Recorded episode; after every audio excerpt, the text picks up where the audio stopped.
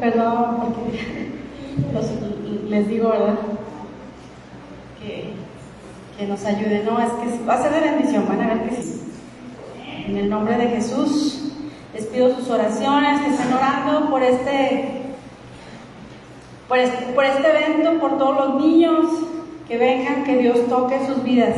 Amén. Entonces sí les pedimos mucho de sus oraciones. Ayúdenos, por favor, a orar. ¿Cuántos lo van a hacer? Favor, porque sí. Nomás nos queda una semana, ¿no? Una semana de, de oración. Entonces ahí, por favor, otra semana. Por semana y cachito. Una semana, ¿verdad? Ok, bueno, pues vamos a orar para comenzar con la, um, compartirles la palabra. Padre, en el nombre de Jesús, aquí estamos delante de ti, Señor. Gracias por este refrigerio de alabanza, de adoración a ti, en donde podemos sentir tu presencia. Muchas gracias, Dios porque tú nos abrazas, porque tú estás con nosotros, porque podemos sentirte, Señor, y eso para nosotros es muy valioso, es maravilloso, Señor, el que tú estés manifestándote en nuestro corazón, en nuestra vida. Padre, en el nombre de Cristo, en esta hora pedimos que, eh, yo pido que, me uses, Señor, que, que tu palabra sea ministrada a nuestros corazones, Padre, que a cada uno nos hables el día de hoy y que tu palabra, Señor, penetre y la apliquemos, la practiquemos, Señor. En el nombre de Cristo Jesús, Señor, en tus manos pongo tu iglesia. Amén. Amén. Pues el día de hoy les voy a, hablar este tema que le he puesto. Cuando la palabra de Dios abunda, así, si los que les gusta anotar, cuando la palabra de Dios abunda, pero no oímos la voz de Dios. ¿Sí? Atiende al llamado, así como que le puse entre comillas, atiende al llamado. Estamos en tiempos en los que la palabra de Dios abunda, ¿sí o no? Hay donde quiera predican, donde quiera se escucha.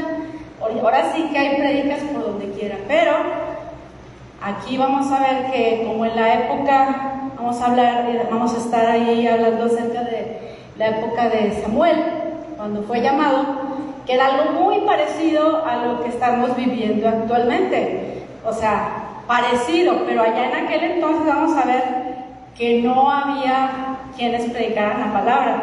Aquí nosotros sí, ahorita sí hay mucha palabra por donde quiera, la palabra de Dios está muy abundante, pero nosotros pues no percibimos la voz, o sea, podemos escuchar muchos sermones, pero como que no oímos, aunque Dios esté llamando.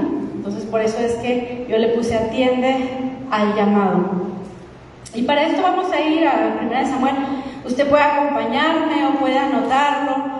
Este, voy a tener la versión nueva traducción viviente, se la recomiendo, es una traducción actual que se comprende muy bien. A mí me gusta mucho porque se comprende, o sea, es muy sencilla el lenguaje, ya no nos habla de voice o de vosotros, sino que ya nos habla nuestro lenguaje.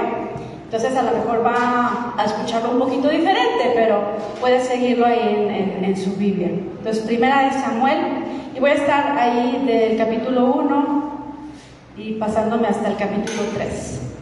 Entonces en el verso 19 nos habla acerca del nacimiento y dedicación de Samuel. Nos dice, temprano a la mañana siguiente, la familia se levantó y una vez más fue a adorar al Señor. Después regresaron a su casa en Ramá. Ahora bien, cuando el Cana se acostó con Ana, el Señor se acordó de la súplica de ella. Entonces, para contarles y sintetizarles la historia, Ana era una mujer que no podía concebir, o sea, no, podía tener hijos. Y ella clamaba y clamaba, lloraba a Dios y le decía, Señor, si tú me das un hijo, o sea, yo te lo voy a entregar a ti. Bueno, no sé si a ustedes les ha pasado, pero eh, tal vez alguna de ustedes haya experimentado eso de, por tiempo estar intentando tener un bebé y que no hayas podido conseguir. Pero imagínense la desesperación de Ana. Sea, ya llevaba varios tiempo y nomás no encargaba. Entonces, ella este, en su oración le pedía al Señor. Y yo me acordaba que también como ella clamaba, yo oraba siempre por aunque yo encargué pronto, o sea, tuve me encargué luego, luego a en cuanto me casé, pero desde que yo me casé, yo clamaba, lloraba y le pedía a Dios por un hijo.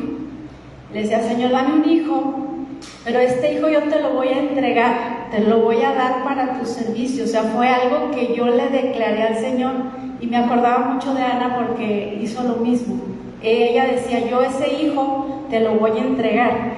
Entonces nos dice que ellos fueron a adorar, pero fíjense algo que se me hizo muy curioso, lo que sigue diciendo el verso 21, dice, al año siguiente, el Cana y su familia hicieron su viaje anual para ofrecer sacrificio al Señor para cumplir su voto. Pero Ana no los acompañó y le dijo a su esposo, esperemos hasta que el niño sea destetado, entonces lo llevaré al tabernáculo y lo dejaré ahí con el Señor para siempre. Y a él le dijo, haz lo que mejor te parezca, acordó el cana, o sea, su esposo, le dice, quédate aquí por ahora y que el Señor te ayude a cumplir esta tu promesa, sí, esa promesa.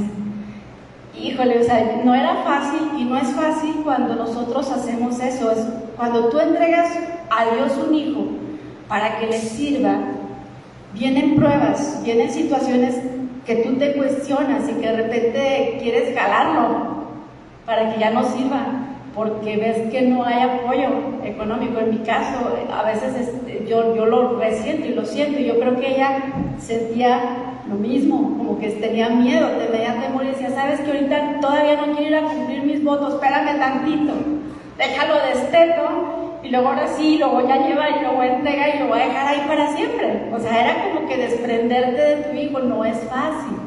digo que no es fácil porque a mí también, eh, yo me reflejo mucho en la vida de ella. O sea, ¿usted cree que a mí no me gustaría tener un hijo profesionista? Un hombre profesionista que fuera un doctor. Pero mi corazón y mi promesa fue, Señor, te entrego a mi hijo y úsalo para ti. Yo desde, desde siempre se lo entregué. Entonces fue una promesa que le hice al Señor.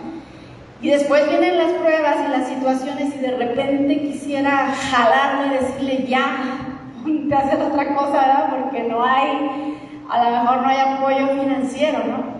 Y aquí yo veo a esta mujer que estaba como con el dolor de su alma porque pues ya tengo mi hijo y como que la promesa que te cumplí, pues como que ya no me gusta tanto el cumplirla, ¿no? ¿Y cuántas veces, mis hermanos, no sé a ustedes, les ha pasado también lo mismo? Que tal vez tú hayas hecho una promesa al Señor, porque yo sé que muchos de ustedes han hecho promesas a Dios, pero tal vez ya no las cumplieron. O sea, lo prometieron, pero después ya cuando se vieron en la situación o en aquello, mejor dijeron, no, pues ya mejor no, me arrepiento, mejor me quedo con esto, ya no lo comparto, qué sé yo. ¿Cuál ha sido la promesa que tú le has hecho al Señor y que no has cumplido. Pero bueno, aquí vemos a esta mujer que así le dijo su esposo, quédate aquí ahora que el Señor te ayude a cumplir tu promesa. Entonces ya va más adelante para caminar en, en la historia, ya nos dice cuando lo llevaron, el verso 25 dice, después de sacrificar el toro, llevaron el niño a Elí. Verso 28, ahora se lo entrego al Señor y le pertenecerá a Él toda su vida. Y ahí ellos adoraron al Señor. O sea, lo entregaron, entregaron a ese niño. Entonces vemos esa entrega de ese niño, ese desprendimiento, eso que a veces tú dices, no, pues me cuesta darlo, pero si te lo prometí, Señor, aquí estoy y te lo entrego. Y luego vemos que ese tiempo en el que ellos estaban viviendo era un tiempo en el que la palabra del Señor no era tan abundante como ahora. Ahorita la palabra de Dios es muy abundante, ahorita hay mucho predicador por donde quiera. En aquel tiempo dice, ahí ahorita vamos a leer que no, no era así, no había palabra. Al contrario, se vivía un conformismo, se vivía un ambiente en el que todos se habían acostumbrado, se habían acostumbrado y habían adoptado una religión ya no era aquello genuino de adoración, sino que vamos a ver cómo andaban las autoridades ahí en ese tiempo. Ahora vámonos al capítulo 2, verso 12, donde nos habla de los hijos de Eli. De los hijos del profeta. Elí era el profeta a quien le llevaron a Samuel. ¿sí? Entonces, imagínense, era la autoridad. Y fíjese cómo andaba la situación. Dice, ahora bien, los hijos de Elí, ¿quién dijimos que era Elí? El profeta. Fíjese. Ahora bien, los hijos de Elí eran unos sinvergüenzas que no le tenían respeto al Señor ni a sus obligaciones sacerdotales.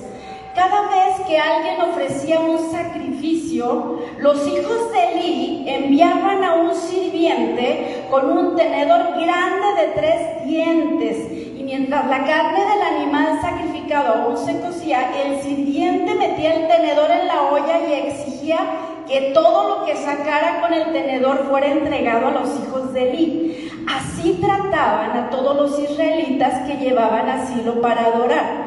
Algunas veces el sirviente llegaba aún antes de que la grasa del animal fuera quemada sobre el altar y exigía la carne cruda antes de que hubiera sido cocida para poder asarla. ¿Se fija? O sea, los hijos de Eli, acuérdense que en aquel entonces se sacrificaban animales, y bueno, ¿qué es lo que pedía Dios aún ahí? Que, que, que ese incienso, ¿verdad? A él le gustaba, a Dios le gustaba que cuando se quemaba la carne eso subía hacia la, la presencia del Señor. Y estos tremendos, o sea, no tenían ni concepción de lo que era servir en la casa, servir en la iglesia, y lo que hacían era robarse la carne, o sea, por hambre, ¿verdad? Y no, o sea, por, festejo, nomás querían ir a festejar y agarrar la carne hasta cruda sin que se quemara para Dios para ir a asarla y hacer su carnita asada con todos sus amigotes. O sea, estaba tremenda la situación. Si se fija entonces, era un tiempo en el que no, se, no había respeto. Sigue diciendo ahí el verso 16. Eh, bueno, ahí había un, completo, Dice, si el hombre que ofrecía el sacrificio respondía, toma todo lo que quieras, pero solo después de que se queme la grasa, el sirviente insistía, o sea, el sirviente que mandaban los hijos, y le decía, no, dame la hora, o lo voy a tomar por la fuerza. O sea, estaban así los hijos de él. Así que el pecado de estos jóvenes era muy serio ante los ojos del Señor, porque trataban las ofrendas del Señor con desprecio. Ahora vámonos en la actualidad. O sea, vamos a ver ahora qué es lo que estaba pasando y qué es lo que pasa, qué es lo que nos trata de enseñar todo esto. O sea, nos está hablando, vamos a trasladarlo a, nuestra, a, a lo que es la iglesia, a los cristianos. ¿Cómo es que el Evangelio se ha desgastado y está totalmente filtrado? Ya no es ese Evangelio que se predicaba tal cual era.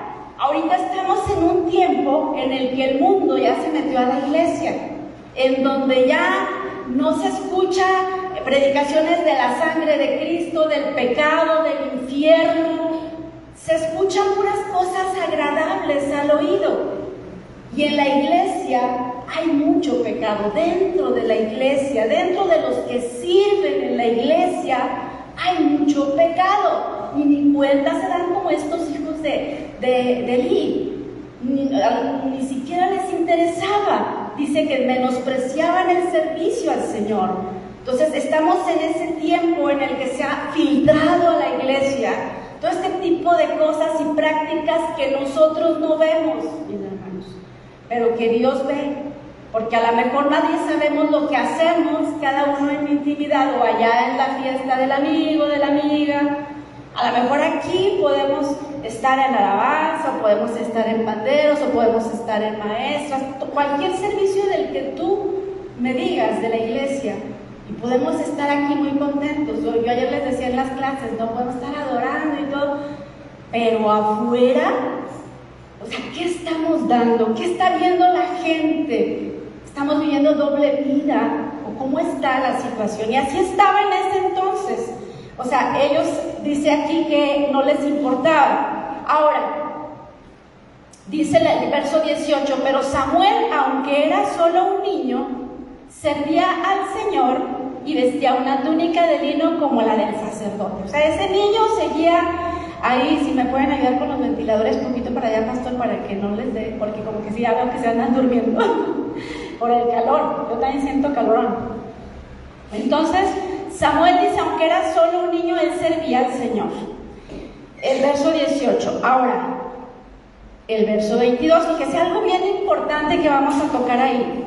Dice, ahora bien, Elí era muy viejo. ¿Quién dijimos que era Elí? El profeta. El profeta. ¿Y cómo estaba? Elí era muy viejo. Dice, pero estaba consciente, o sea, el papá estaba consciente de lo que sus hijos le hacían al pueblo de Israel. Eso quiere decir que ese papá veía el pecado de sus hijos, veía que se emborrachaban, veía que hacían orgías con las mujeres, porque aquí sigue diciendo, dice, por ejemplo, sabían que sus hijos seducían a las jóvenes que ayudaban a la entrada del tabernáculo. Eli les dijo, este fue su regaño de Eli, he oído lo que la gente dice acerca de las cosas perversas que ustedes hacen, porque siguen pecando. Basta, hijos míos, los comentarios que escucho del pueblo del Señor no son buenos. Si alguien peca contra otra persona, Dios puede mediar por el culpable. Pero si alguien peca contra el Señor, ¿quién podrá interceder? Sin embargo, los hijos de Eli, que dicen, no hicieron caso a su papá, porque el Señor ya había decidido quitarle la vida. Esto es importante, papás que están aquí, mamás. Yo sé que tú te has dado cuenta del pecado de tus hijos, a lo mejor tú has visto, que te han tenido rumores, que tal vez te han dicho, mira, es que andaban así, o tú misma los ves, o tú mismo los ves. Y lo consientes. O sea, no quieres hablar del asunto con los hijos, a veces no es que es que es mi hijo el consentido, o es que si le digo se va a molestar, o sea, qué responsabilidad tan fuerte tenemos como papás, pero si se fijan era un tiempo de oscuridad, un tiempo en el que el mismo profeta, con toda la sabiduría que tenía, estaba en oscuridad. Porque no, o sea, el regaño que hizo es que es un regaño como nada. Es como cuando eh, los hijos saltan y saltan y saltan y uno, te voy a pegar, te voy a pegar, que te bajes porque te voy a pegar. Y nunca le pegan al niño. O sea, ¿sí o no? No, no, nada de que te... O sea, tenemos que, en esto, mis hermanos, tenemos que ser firmes. El otro día fui a un, a un este, baby de una prima me decían, den un consejo. ¿Qué consejo le darías a esos papás? Y les dije que lo amen, sí, que lo amen, pero que lo disciplinen, porque padres que aman a sus hijos los disciplinan. Ese es amor que lo disciplina. Si no lo amas, no lo disciplines y déjalo que hable como cabra loca. Nos justificamos que porque es el chiquito, la chiquita o que el consentidito y no le decimos nada. Y no es así, les hacemos un daño, porque va a pasar como lo que pasó con ellos, que Eli no les dijo nada y desgraciadamente vamos a ver más adelante que sí, la maldición vino a la casa de Eli. ¿Sí? Pero bueno, esto es así como que la introducción apenas. vamos a ver. Ahora sí, vamos a hablar de Samuel. Ahora sí, vámonos al... Ah, aquí vamos al, al, al capítulo 2. Fíjense lo que Dios le dice a, a Elí en el verso 29. ¿Por qué le das más honor a tus hijos que a mí? Le pregunta, ¿por qué? Dios le pregunta, eh, a, le dice a, a, Elí, ¿por qué le das más honor a tus hijos a? Eso pasa. O sea, yo sé que podemos tener hijos que no conocen, porque algunas, algunas de ustedes no conocen de Dios, sus hijos, pero nuestra responsabilidad es estar orando estar orando por ellos, estar, pero sí le tienes que estorbar, sí le tienes que estorbar a tus hijos, o sea, no es posible que hagan lo que se les pegue la gana, sí tienes que estorbarles y decirles las cosas. Entonces ahí Dios le reclamaba a Eli, ¿por qué le das más honor a tus hijos que a mí? ¿Verdad? Y bueno, vamos ahora sí al, cap al capítulo 3. Verso 1 eh, nos dice, mientras tanto el niño Samuel, estábamos con Samuel, mientras tanto el niño Samuel servía al Señor ayudando a Elí.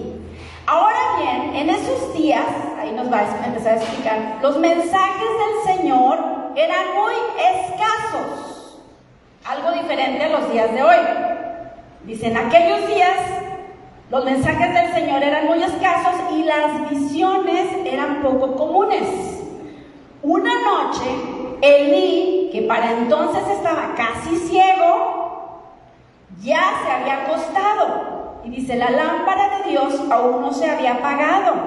Y Samuel estaba dormido en el tabernáculo cerca del arca de Dios. Y de pronto, ¿qué? El Señor le llamó. Ahí está.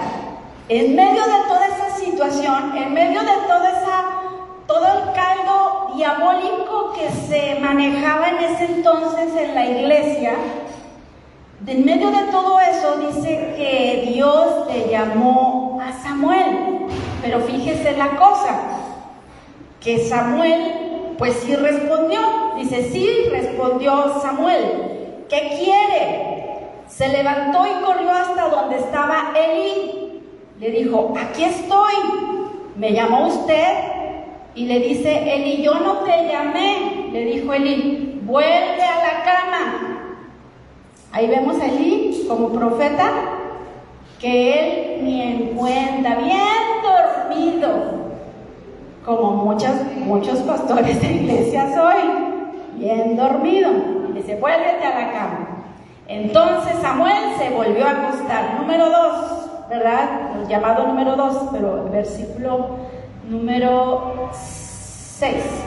Luego el Señor dice, volvió a llamar a Samuel. Nuevamente Samuel se levantó y fue donde estaba el profeta Elí.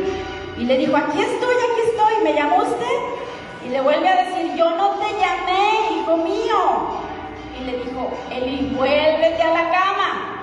Segundo llamado. Las iglesias Dios les da llamados, mis hermanos. La primera llamada, la segunda llamada y el líder, los líderes ni por aquí. Tremendo. O sea, lo mandaban, ahora le vayas a dormir. Vamos a, seguir, vamos al siguiente. Dice, bueno, siete. El le dice, vuelve a la cama, el siete. Samuel todavía no conocía al Señor porque nunca antes había recibido un mensaje de él. Así que el Señor llamó por tercera vez y una vez más Samuel se levantó y fue donde estaba Elí. Aquí estoy, me llamó usted. En ese momento Elí se dio cuenta, o sea, como que le cayó el 20, que era el Señor quien llamaba al niño. Entonces le dijo, Samuel, le dijo a Samuel, ve y acuéstate de nuevo, y si alguien te vuelve a llamar, dile, habla Señor, que tu siervo escucha.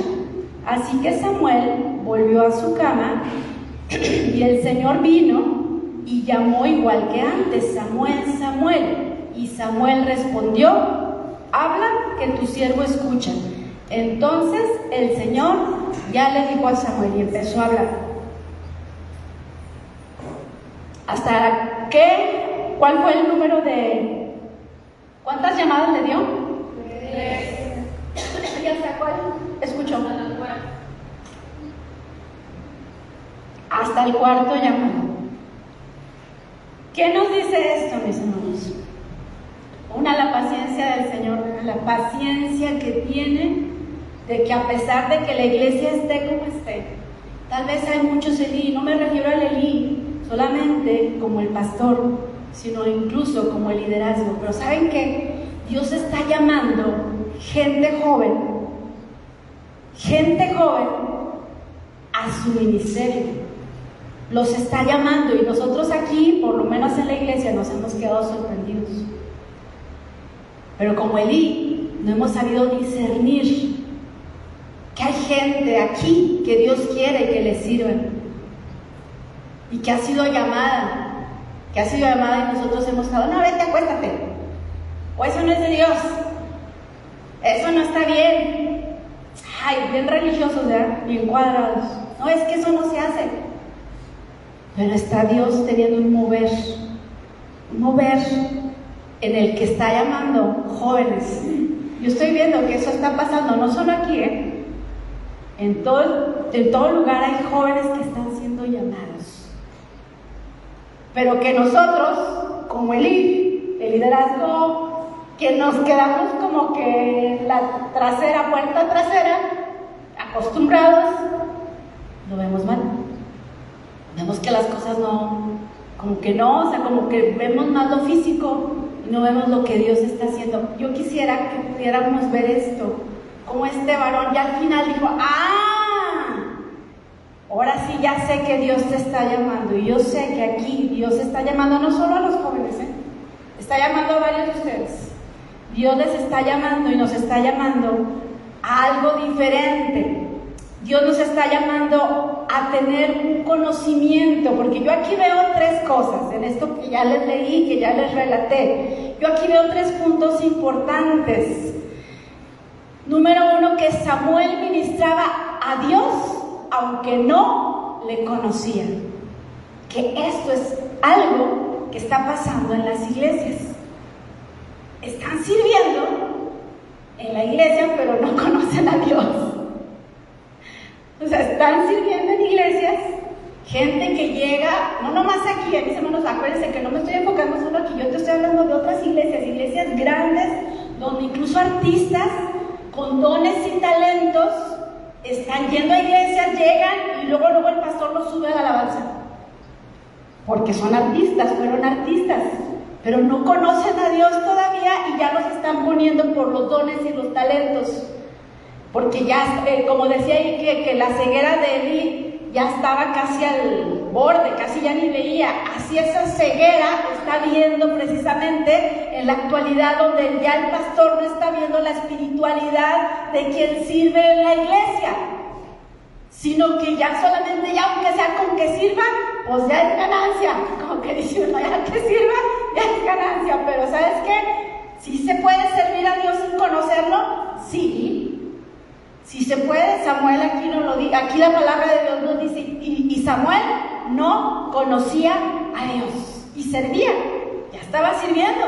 Entonces vemos que ese es un peligro, que qué bueno que sí sirva, ¿verdad? Pero no es lo mismo que una persona sirva a Dios en la iglesia que sirva con Dios en la iglesia. ¿Si ven la diferencia? Y eso puede estar pasando, y puede pasar, y qué bueno que sirves, porque hay otra parte de gente que no sirve, que ahora sí que ni sirve, o sea, pues que de plano no, no está sirviendo. Entonces, bueno, qué bueno que todos nos sirve, ¿verdad? La, la persona. Pero bueno, yo aquí le ponía, pero Dios no quiere que tú te estaciones ahí en el servicio, ¿sí? Sino que Dios quiere que trabajes con Él, no solo para Él.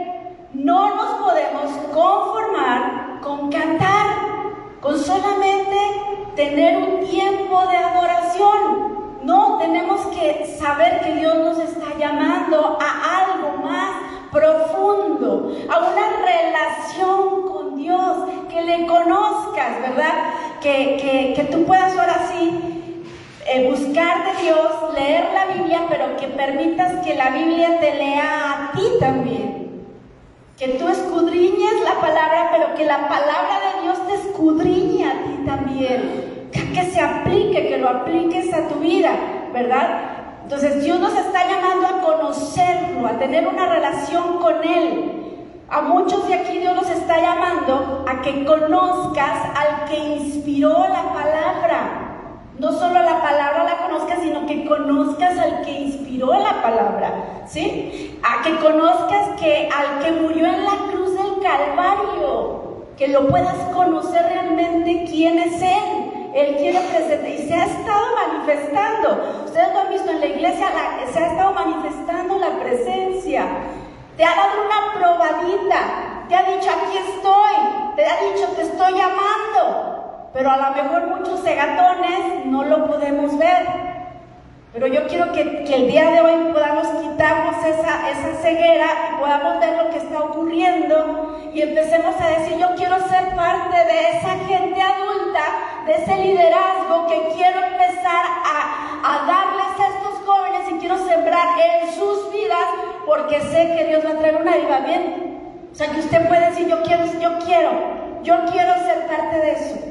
Yo quiero sembrar en estos jóvenes, yo quiero sembrar en estos niños, en esta nueva generación, que usted no se quede nomás así, que diga, no, pues ya me morí, ya que... No, o sea, que tú siembres en la nueva generación que Dios está levantando, es un privilegio, velo como un privilegio que nosotros estamos siendo llamados como adultos, estamos siendo llamados a ser parte en las vidas de todos estos niños y jóvenes que se van a levantar y que sé que van a venir más todavía, ¿sí? Entonces Dios nos está llamando a que escudriñemos, a escudriñemos la Biblia y dejar que la palabra de Dios también te escudriñe y que Dios eh, también te llama a que la iglesia pueda cambiar, que en vez de juzgar pueda extender su mano y levantar al otro. Ese es nuestro ministerio, más que acusar, que tú no, que tú no lo hagas, que ella no, no acuses, más bien restaura, levanta aquel que a lo mejor no tiene a lo mejor las mismas capacidades, pero tiene el corazón que podamos darles oportunidad a ellos de poder seguir adelante. Entonces yo quiero poner un ejemplo, y no sé si me puede ayudar Mónica, su hermanita Ibere. Si pueden pasar.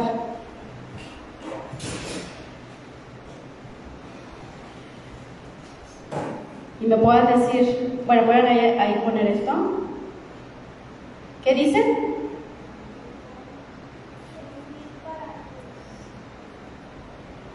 ¿Qué dicen?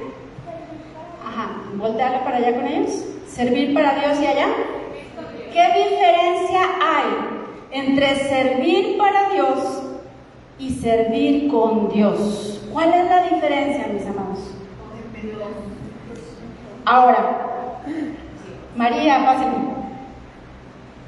Todos tenemos dones, talentos, y podemos servir con esos dones y talentos que yo les decía, que hasta cierto punto todos tenemos esos dones, todos tenemos talentos, pero no tenemos, a lo mejor no estamos, no estamos sirviendo con, estamos sirviendo nada más para Dios. Es diferente con que para, por eso se los quise poner así.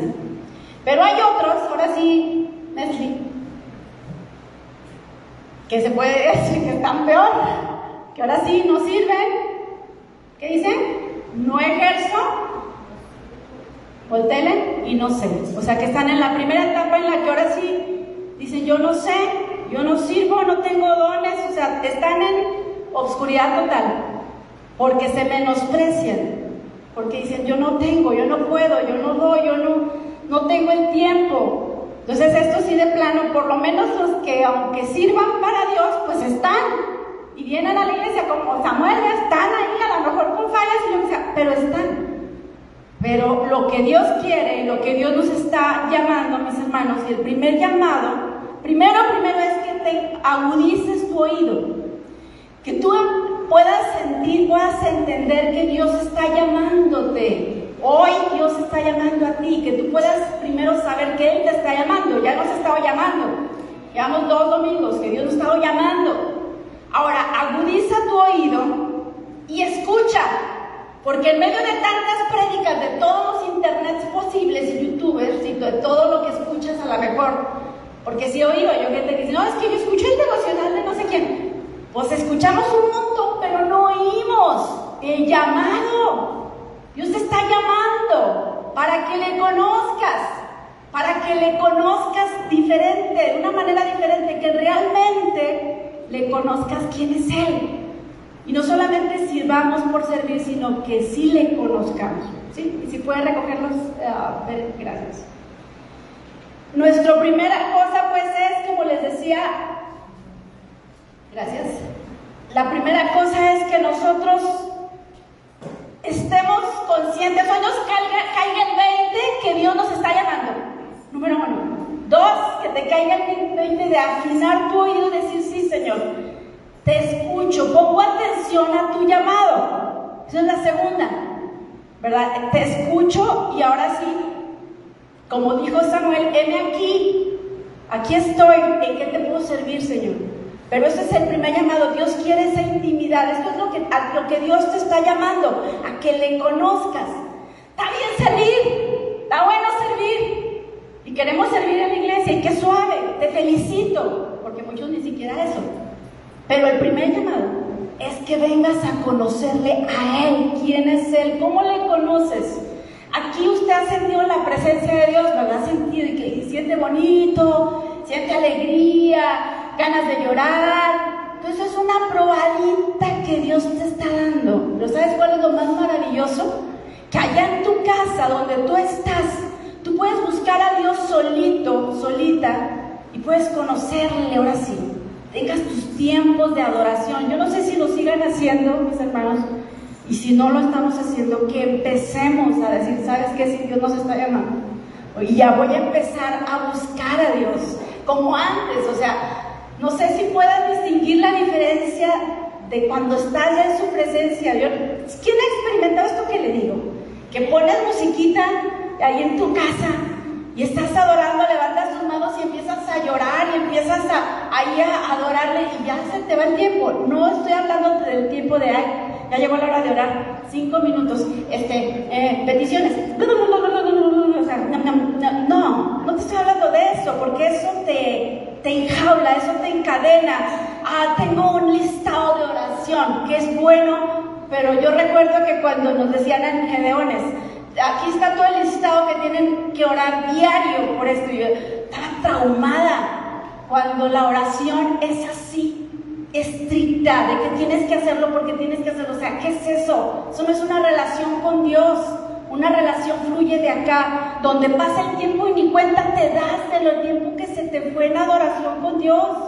O sea, eso es conocerle, es entrar y conectarte en todo lugar, no solo aquí, en tu casa, tú sola te conectas, porque ese es el llamado que Dios te está haciendo, te está, está llamándote para que le conozcas completamente. Y qué suave, los que se conectan aquí, imagínate en tu casa, vas a conectar bien suave. Pero, pero empecemos, empecemos a hacerlo. Entonces, bueno, les decía, dones y servicios, talento, podemos servir, pero muchas veces no conocemos a Dios.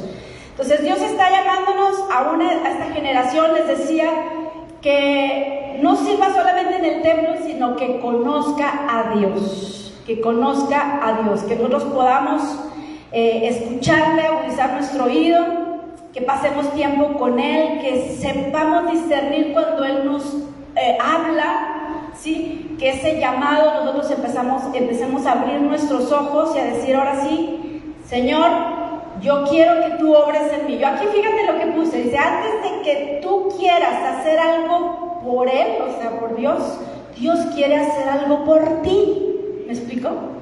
Antes que tú trates de edificar a alguien, Él quiere edificarte a ti primero. Antes de que tú quieras que alguien se llene, tú, tú debes permitirle que Dios te llene a ti. O sea, para que tú quieras que los demás fluyan, tú tienes que fluir primero tú. ¿Sí? De ahí en adelante, ahora sí, en la presencia de Dios, Dios te va a revelar su propósito. Entonces hay gente aquí que sé que está siendo llamada si tu mamá, si tu papá, tú lo estás discerniendo en tus hijos, ayúdales. No temas. No temas porque dices, no, pues es que no, es que mejor que permítele a Dios que si Él está llamando a tu hijo, a tu hija, tú lo, lo dejes. Hay gente aquí que tiene llamados y que tal vez lo han ocultado, que tal vez lo han renegado, ¿verdad? Lo han hecho hasta atrás. Pero yo sí quiero decirte el día de hoy que Dios quiere que se levante una nueva generación. Porque yo le decía a mi esposo y a mí, si nosotros no estamos, si de repente en un accidente Dios no lo quiere, ¿saben que no lo quiere así? Que no estuviéramos ya. Qué triste sería. Qué triste sería que esto, no sé, de repente no lo quitaran, porque sabemos que no es de nosotros el templo. ¿Quién va a seguir aquí? ¿Quién se va a levantar? ¿Quién va a seguir en trancoso predicando la palabra? ¿Quién? Necesitamos una generación diferente. Necesitamos una generación, empezar a educar de los niños. Por eso les decía, tan importante que podamos ver valioso este servicio, por ejemplo, que vamos a tener ahora con los de la, no es entretener a los niños y venir, ay, vénganse aquí vamos a jugar, no, es impactarlos, es impactar la vida de los niños para que ellos tengan ese encuentro y se agarren de ahí y digan, ay, yo puedo servir al Señor. Si se ha puesto a pensar, el mundo no nomás necesita doctores, psicólogos, ingenieros, maestros, ¿Qué necesita? Necesita gente con un corazón de verdad arrepentido, un corazón entregado que diga, yo decido servir, dar mi vida a Cristo y servirle en la obra. Necesitamos gente, así hay psicólogos y de todos, pero si se pone a pensar a futuro, necesitamos predicadores. ¿Y de dónde van a salir? ¿De dónde van a salir si no es de la iglesia? Por eso sí digo, póngase listo póngase listo y nosotros a levantar nuestras antenitas, los líderes de la iglesia abrigo, que podamos discernir, Dios te está llamando, y que podamos decir, Dios te está llamando a ti, Dios, te está, eh, nada más madura en el Señor, ¿verdad? Y va, irlo guiando, irlo guiando, pero podemos estar hablando con grandes evangelistas, digo, a veces con los niños, podemos estar hablando con evangelistas, ¿no? Y tratar a esos niños como, como así, ejemplo, los, los que tienen hijos chiquitos, que Dios te revele qué es lo que Dios va a usar a tu hijo. Que como que volvamos a conectarnos, mis hermanos, como que nos desconectamos como, como en el tiempo de Eli, de que como que está ese oscurantismo y como que no, no vemos que Dios está hablando a la iglesia. Y no solo aquí les digo, porque esto es general, lo he escuchado en, otra, en otros lugares, que Dios está llamando. Entonces, por eso es que, bueno, terminando ya, yo quiero que el día de hoy tú decidas, ¿verdad? Que tú decidas eh, afinar ese oído que digas, Dios, sí siento, o sea, yo, miren, esto lo predico para mí, no crean que nomás les predico para ustedes, yo, lo predico para mí porque, porque a veces los primeros incrédulos somos los pastores, a veces sí, y yo lo confieso en mí, que yo de repente digo, ay, es que no, es que eso no, pero llega Dios y me muestra así como que ya lo sobrenatural y me dice, mira Rosy. Y ya fue cuando, cuando, digo, wow. Solo así me, o sea, Dios va y te trata y te manda algo que para que tú lo veas. Y dice, sí es cierto. Y cuando toca el líder, cuando tocan tus pastores, digo, agárrense, agárrense porque sé que Dios va a hacer grandes cosas y las está haciendo. Entonces Dios nos llama, mis hermanos, a conocerle y vamos a orar en esta hora si tú has descuidado la palabra de Dios, si tú has descuidado la lectura de la Biblia, si tú ya no oras, si tú ya no estás teniendo esa relación. Yo quiero el día de hoy invitarte a renovar tus votos con el Señor. Y hay un canto que me encanta, que ya se los he mandado, ya decía, ay, la pastora, siempre se pone esta canción. Pero se las he mandado por el grupo y yo quiero ponerla. Yo quiero que la escuche, que se ponga de pie, si puedes ponerte, si quieres ahí. Y a mí me encanta porque cuando conoces a Dios revelado,